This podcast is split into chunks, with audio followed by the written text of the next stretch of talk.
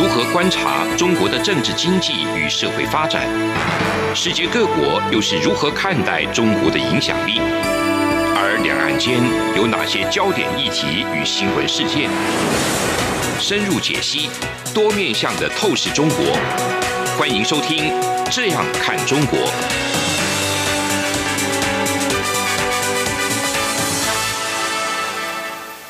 各位听众，你好，我是主持人张振林。您现在收听的是中央广播电台《这样看中国》节目，张正霖时间。那今天我们节目要谈的一个主题是这个中国通过一个海警法，这个海警法挑动整个区域安全的一个敏感神经呐啊。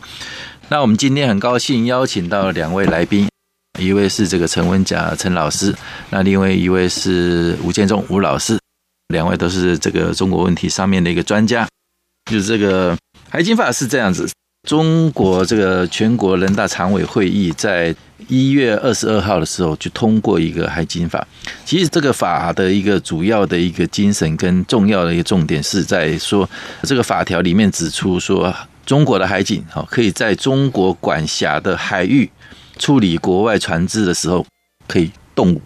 哦，动武这两个字就是还非常的一个敏感哦。那这个法已经在这个二月一号开始正式生效。那这个法因为牵涉到那个范围是相当的广泛哈，那大家都很紧张，由于周边国家，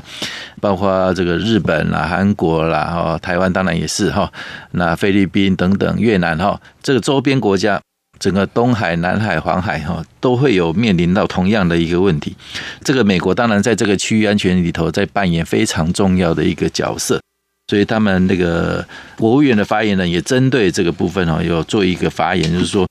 美国会加入这个刚刚所讲到这几个国家里头，菲律宾、越南、印尼、日本及相关国家的一个行列哈，对中国这样的一个行为表达一个强烈的。关切，他们也认为这个海警法恐怕会造成中国跟周边国家海权的一个严重的一个纠纷啦。这个问题我就想请教一下吴建中吴老师啊，是海警法这样子大拉来了就搬出来啊？那当然，其实以前在周边这个海域的部分，陆陆续续的一些冲突也都有哈，相当的程度，基本上为了你说中国也好，或者周边国家也好。他们基本上在一些公务船在执行一些那个所谓的公务的时候，对这个海域的一个维护，或者说那个主权的一个宣示上面，多多少少都会有一些强势的一个动作。好，除了口头上以外，行动上有时候也会有，比如说有时候用船逼近啊，广播来宣告，然后警告你们那个离开啊，或甚至是扣押船只等等哈，这些以前行为都有。那海警法的一个立法。等于是一个很公开，中国要正式向这个周边国家来的那个宣告，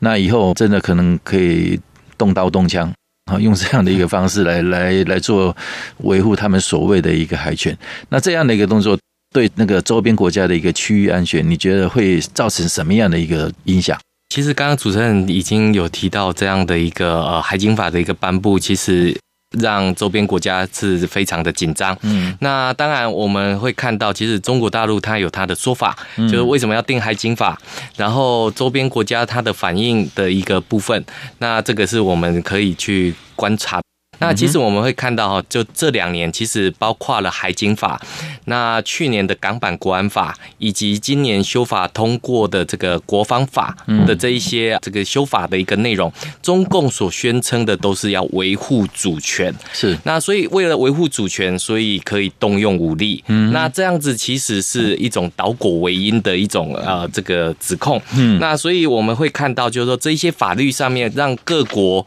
最没有办法接受的就是这些法律里面，包括海海警法里面就谈到发动动武的这个条件，嗯，究竟是什么？嗯、那我们看到就是说各国对于近几年里面中共不管是这个港版国安法撕毁之后的一些后果，近几年中共的这种操之在我的这些动作，其实都让周边国家非常的不安，所以在这个。海警法通过之后，其实我们看到美国跟日本马上做了一些动作，是。哦，包含了就是说国务卿，还有这样安全顾问，甚至于这个菅义伟跟拜登他的一个对话里面，马上就迅速的回应这个海警法是适用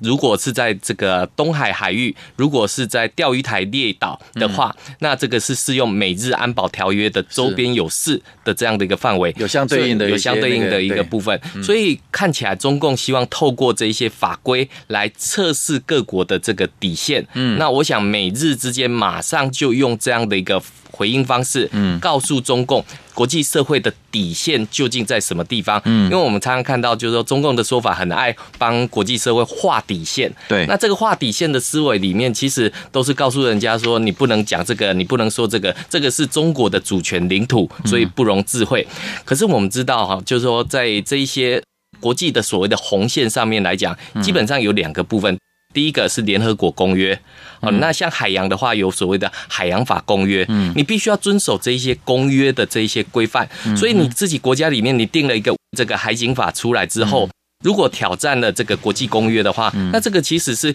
跟国际秩序上面来讲是严重的挑衅，对，所以。中共常常喜欢帮人家画红线，就是自己片面就主张了 做做出来的一条那个规范，然后就是来，好像全世界你要听我的，你来要遵守我的法令一样的。是，我们其实知道，像联合国公约里面就有提到，就是不能动武，对，哦，不能动武，动武的这个权利只有联合国授权之下才可以进行动武，对，所以任何的国家都没有私自可以自己去动武的这个权利。这是第一个部分。嗯，那国际海洋法公约里面也提到，这叫无害通过权。你只要在这样的一个呃，就联合国海洋法公约之下，你基本上是可以主张，包含领海在内都可以进行所谓的这种所谓无害通过。嗯，而中共的这个海警法这个颁布之后，其实我们看到它的第四十七条里面就有提到哦，授权给中国海警单位若。外国船舶进入到中国管辖海域，非法从事生产作业活动，不服从停船指令或拒绝中国海警登船检查的时候，经警告无效，中国海警就可以使用武器。嗯，那我们知道这这几年里面，中共的海警船哦，他们的配备基本上已经相当于中国的这个解放军的海军的配备，这个是武装船，武装船，这个已经让日本。韩国跟台湾吃足苦头，对，因为我们知道，就是说执法的部分，它有一个界限，嗯，它不可以越过这一条界限，嗯，而我们现在看到大陆的这个海警船，最初步的，我们看到几艘里面都配备着四零快炮，嗯哼，四零快炮这个就不是为了抓捕这些走私的这些行为，这个根本就是要作战的这个企图心，集成集成，那所以我们会看到。包含这些法规的部分，像我们台湾有这个中华民国专属经济海域跟大陆交乘法的这个法规，我们是依照法规来做这个执法。那所以中共常常会有一种说法，就是为什么西方可以，那为什么我定这个法规就不行？那这个定的法规里面，你必须要有所谓的执法上面的意识，什么意思？你必须要遵守。国际法的这个规范，否则我们看到，比如说像这个南海的一个部分，美日在这个通完电话之后，我们看到美国就派出双航空母舰进入到南海海域，声称执行这种所谓的航行自由。对，那过去中共总是说南海这个十一段线总是这个固有的领土，但是我们看到在二零一六年海牙国际法院里面就判这个中国大陆输嘛？对，为什么？因为你不遵守海洋法公约的这个规范，你必须要去登记哪些部分是你的，你不可以总是说自古以来这个就是我的领土，所以我们会看到海警法出来之后，其实让国际社会最为不安的就是它的动武条件是什么？对，那在动武条件之前，我们看到这个中国大陆的海警船哈。就用大陆的话来讲的话，他们说这个海警船就像下水饺一样，把海军啊这个海警船就全部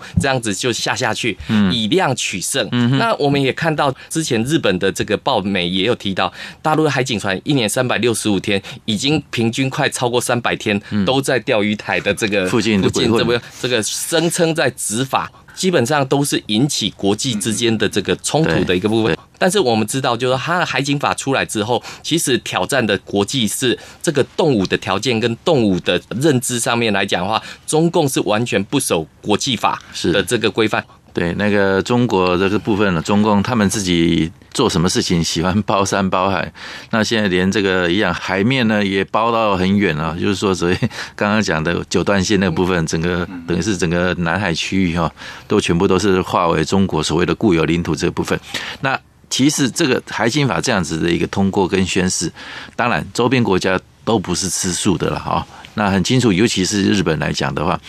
你中共海警法说他可以动武哈，那可以动用那个使用那个武器等等。那日本在这个部分呢，他们也是一样哦，有做一个很强烈的一个回应，说他们一样也不排除使用武器。啊，等于是那这样是不是火车对撞，两两两个拳头要互殴？你的这个感觉是这样子啊？那其实这样子，海警法就如同那个建中讲的，其实中共的那个海警船啊，经常也是在那个钓鱼台海域里头那个出没，做他所谓的执法的一个动作。那这个海警法通过以后，在二月十五号、十六号，中国的那个海警有四艘海警船也分别进入这个钓鱼台海域，在这边。停留了大概也有二十三个小时左右啊，所以也是有相当程度的一个宣示或者说警告的一个味道哈。那这部分温家兄，你来怎么看日本会是怎么样的一个回应或者他的动作？啊，其实就一个海警法，它这个制定呢，当然日本是首当其冲，嗯，因为毕竟这个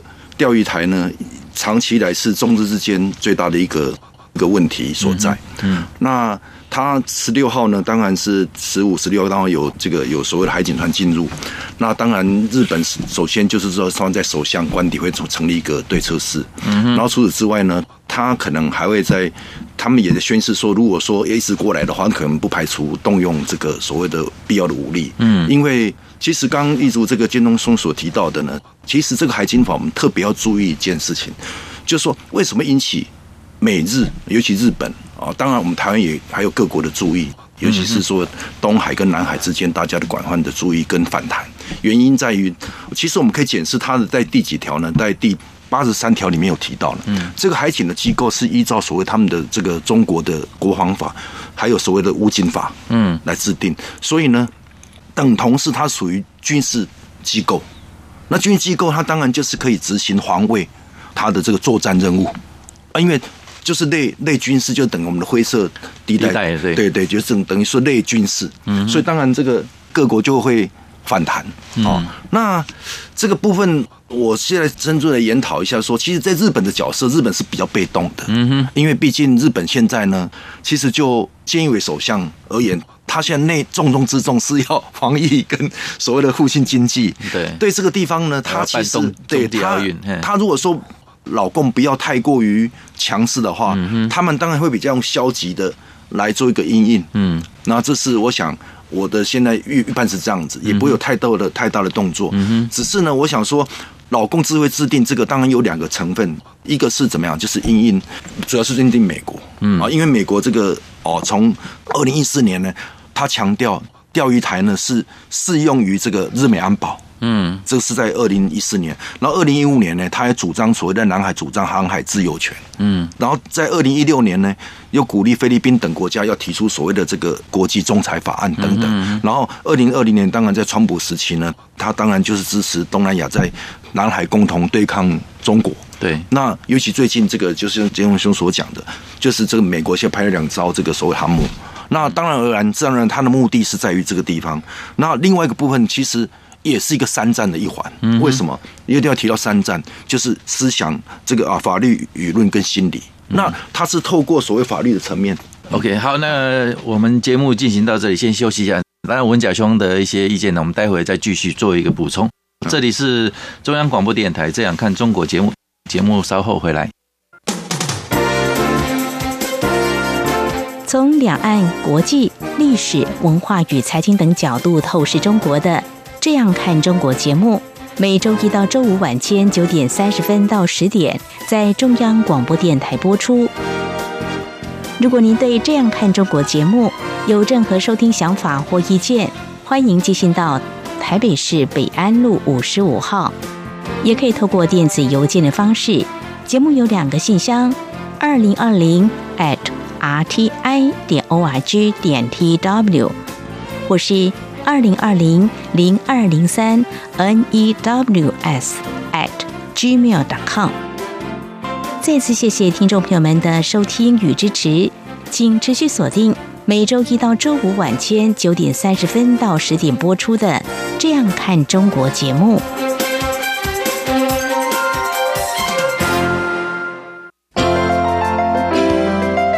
有人形容二零二零年是台湾的 Parkes 元年，使用手机可随时随地收听的形式，滋养了听觉，丰富了视野。而你也加入了 Parkes 的行列了吗？央广新闻部制播的众多精彩节目，陆续在各大 Parkes 平台上架，包括《早安台湾》、《两岸 ING》、《这样看中国》、张正霖时间、蔡明芳时间，还有《这样看香港》、舍之岂能藏乎？想跟你聊聊天，以及港式大排档节目，通通随点随听。欢迎透过 Sound 声浪平台搜寻央广节目名称，就可以收听到精彩的央广新闻节目。快拿起手机，让我们在 Podcast 平台相见。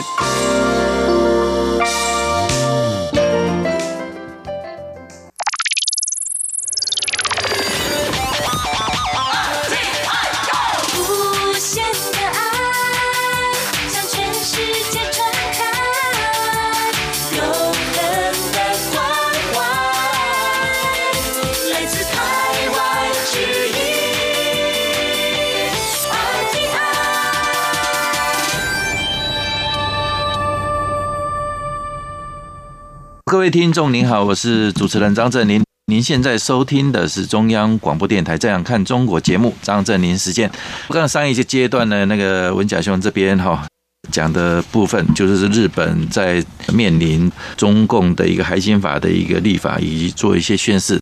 他们可能的因因应的一些态度等等哈。那这部分是不是再请文甲兄再继续做一个补充？这个日本的动作，还有他的一个战略思想。大家可能会有一点好奇啊，就是说，你说菅义伟他那个上台之后，其实也跟中国习近平那边也眉来眼去哈，就是说两边好像也有有要交好的那个味道。那但是有时候碰到这种像这个钓鱼台的一个问题的时候，或者说涉及到一个临海区域、经济海域啊等一等的一些问题的时候，两边就经常会有一些比较，感觉会有一点。剑拔弩张的那个味道出现，那到底是怎么样？是两个国家元首的眉来眼去会化解这个问题呢，还是说这个实质上在这个碰到国家然主权临临海的一个问题的时候，两边可能还是会有一些冲突存在啊，危险的一个可能性也蛮高的。到底是怎么样？这个就我就回顾到历史哦，对，历史在这个我记得二零一二年的。十二月二十三号，嗯，那时候呢，这个突如其来的用 ADIZ，对对不对？这个东航空识别区，那时候日本呢跟美国也这个非常反弹，嗯，但是后来呢，其实后来也就不了了之。为什么？因为毕竟这个东航空识别区呢，也是等于不具有所谓的强制的，对，所以呢，老共基于这个教训，他说：“哎，但这个。”你画这个，你们不大甩我，那我现在就用所谓的刚三战的刚提到的这个所谓的法律、舆论跟心理，他企图用法律呢来周高全世界，说我已经定那个法了，我在依法行事。其实现在我们观察到这个中国呢，他只要制定要制定什么东西，他一定用法律。嗯，第一个。安内就安定这个舆论，就说：“哎，我是一切按照依法行政。”而今已经脱离了以前老共呢，他是说这个是枪杆出政权，他现在是透过于所谓的用这个巧实力跟锐实力，嗯哼，好，因为其实硬实力就是靠军事经济嘛，对，那靠过这个所谓的锐实力跟巧实力呢，用法律来凸显他对这个东海跟南海他有效的掌控，嗯哼，哦，这是可能我们要应应的。除此之外，其实就日本而言，我刚才提到日本呢，他遇到中国呢，其实他也也是两个这个面向，一个是遇到安全安全问题的话，他会依附着美国，是。那如果遇到经济的时候，利益的时候，又靠到中国，对。那这个东西我应该是这么提，就是说，就日本而言的话，他也是一直认为说，哎，我呢，反正有美国帮我撑腰。嗯，哦，美国到时候怎么样？美国一定帮我出声，所以我还是认为说这件事情，也就是慢慢的继承事实之后，他也之间呢也是四个字斗而不破。嗯哼，看似哎，我们这媒体看看似很激烈，对，说日本要怎么怎么怎么着，但是我认为呢，这只只是一个言语上的一个宣誓，一个宣誓。对，当然了，这个我想说维护这个。也是怎么样？是维等于维护国家的利益，基本的利益，他也不肯去放弃，只是用嘴、用言语呢来做一个说明，说，哎，我有在，我我有我有伸张了，起起码做一个主张权，做一个主张权，哎，就是宣誓在那边呢，以后实实质上。可能还是看谁的国力强，谁国力强，随着那个局势在做一些变化，是不是这样子的一个概念？所以，尤其我觉得中共呢，这个法之后呢，其他还陆陆续续像一定慢慢出菜出来。对，因为什么呢？其实现在美国呢，也是美国的实力比较弱了。是，那相对他会提出一些，哎，对，其实。我们也应该应该有所这个及早应应，不断的做一些测试了。对，一些测试，尤其我们台湾呢，其实跟日本的一直关系这么紧密，嗯，其实也是唇齿相这个相依嘛。嗯，那我们这部分呢，也不仅是我们的事，因为钓鱼台本身也是我们的这个领土，嗯，我们也应该要格外的看有什么有效的应应。这部分看起来每个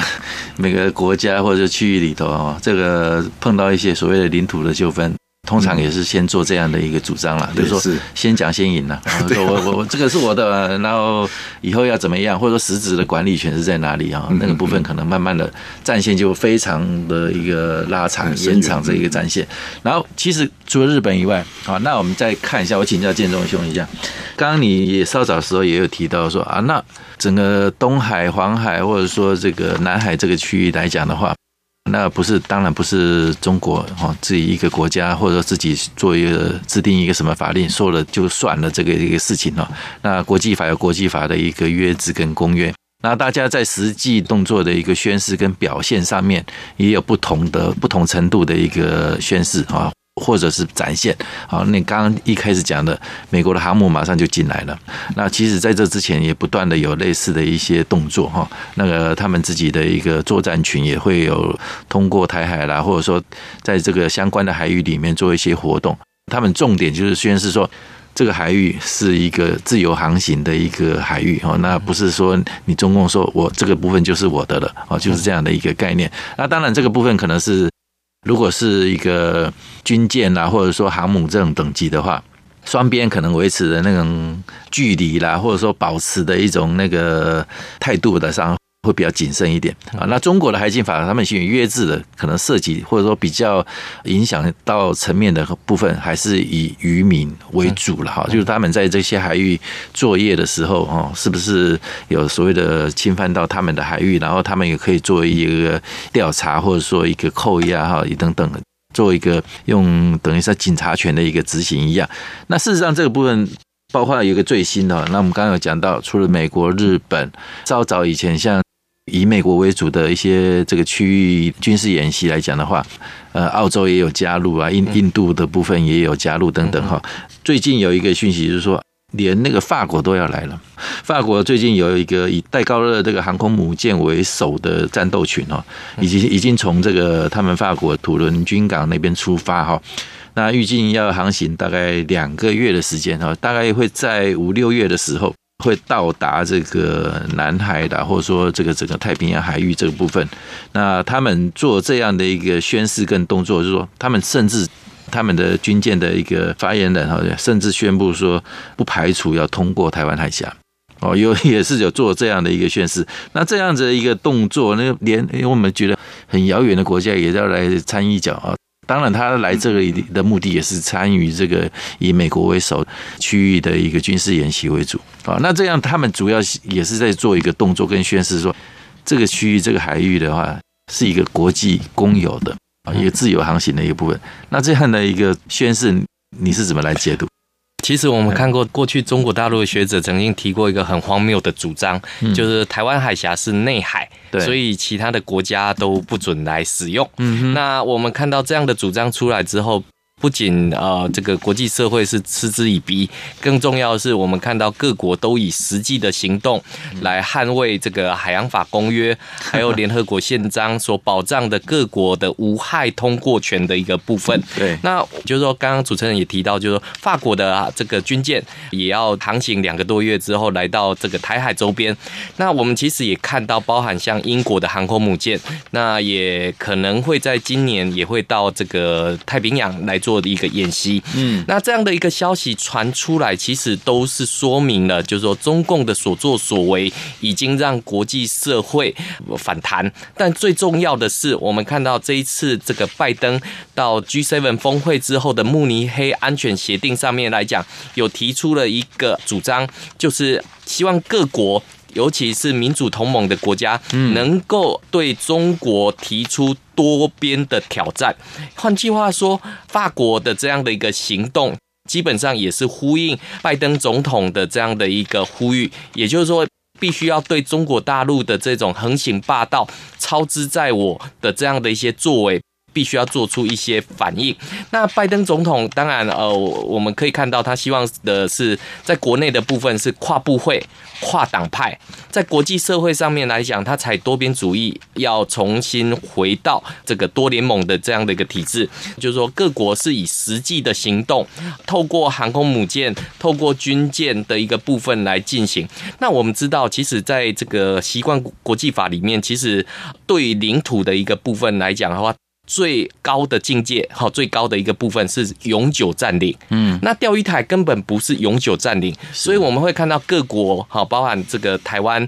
包含日本，包含像中国大陆，会不断的去主张说钓鱼台各自拥有的一个部分。嗯，那所以我们会看到，就是说这样的各自主张，为什么台湾跟日本的冲突没有这么多？对，也不会引起这么高度的紧张。因为台日有一个渔业协议，那台湾的渔民跟日本的渔民在这个海域捕鱼的时候不会受到侵扰。但是我们看到近期大陆的海警船是迫近到这个日本的渔船将近四十公尺、五十公尺这样的一个距离来做执法的一个动作，这个已经不是一个安全的这个航行行为。这个已经严重影响到渔民的一个生计，所以这一些的作为上面来讲的话，才会导致国际社会对于中共的所作所为上面来讲，必须要采取一些多边的行动，让中共知道国际社会还是有国际建制、有国际法公约，必须要去遵守的。嗯哼，这个状况来讲的话，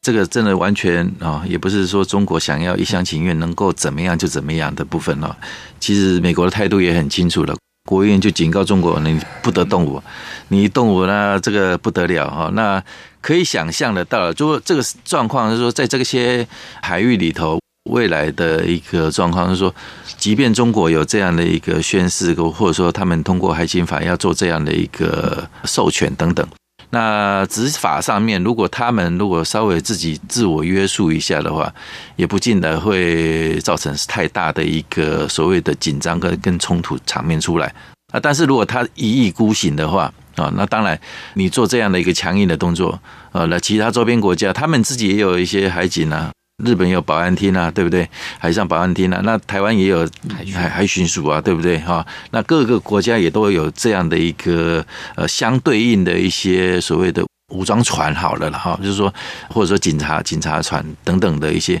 那是到时候在海域上碰到了怎么办？两边对峙起来，拿着枪互相对着的话，那谁开了第一枪，或者说真的开枪以后，那事态就会非常的复杂跟严重性。那感谢两位今天的一个分享。以上就是今天中央广播电台《这样看中国》节目。好，谢谢。从两岸、国际、历史、文化与财经等角度透视中国的《这样看中国》节目，每周一到周五晚间九点三十分到十点在中央广播电台播出。如果您对《这样看中国》节目有任何收听想法或意见，欢迎寄信到台北市北安路五十五号，也可以透过电子邮件的方式。节目有两个信箱：二零二零 at rti 点 org 点 tw，或是二零二零零二零三 news at gmail.com。再次谢谢听众朋友们的收听与支持，请持续锁定。每周一到周五晚间九点三十分到十点播出的《这样看中国》节目。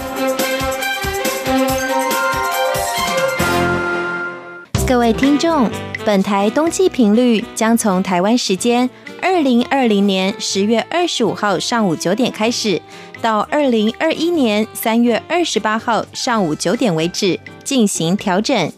到时候晚上七点到八点，原本七二三五频率播出的国语节目将停止播音。另外，从十一月一号零点开始，到二零二一年二月二十八号二十四点为止，原本六点到八点播出的国语节目将调整为六点半到八点半播出。不便之处，敬请见谅。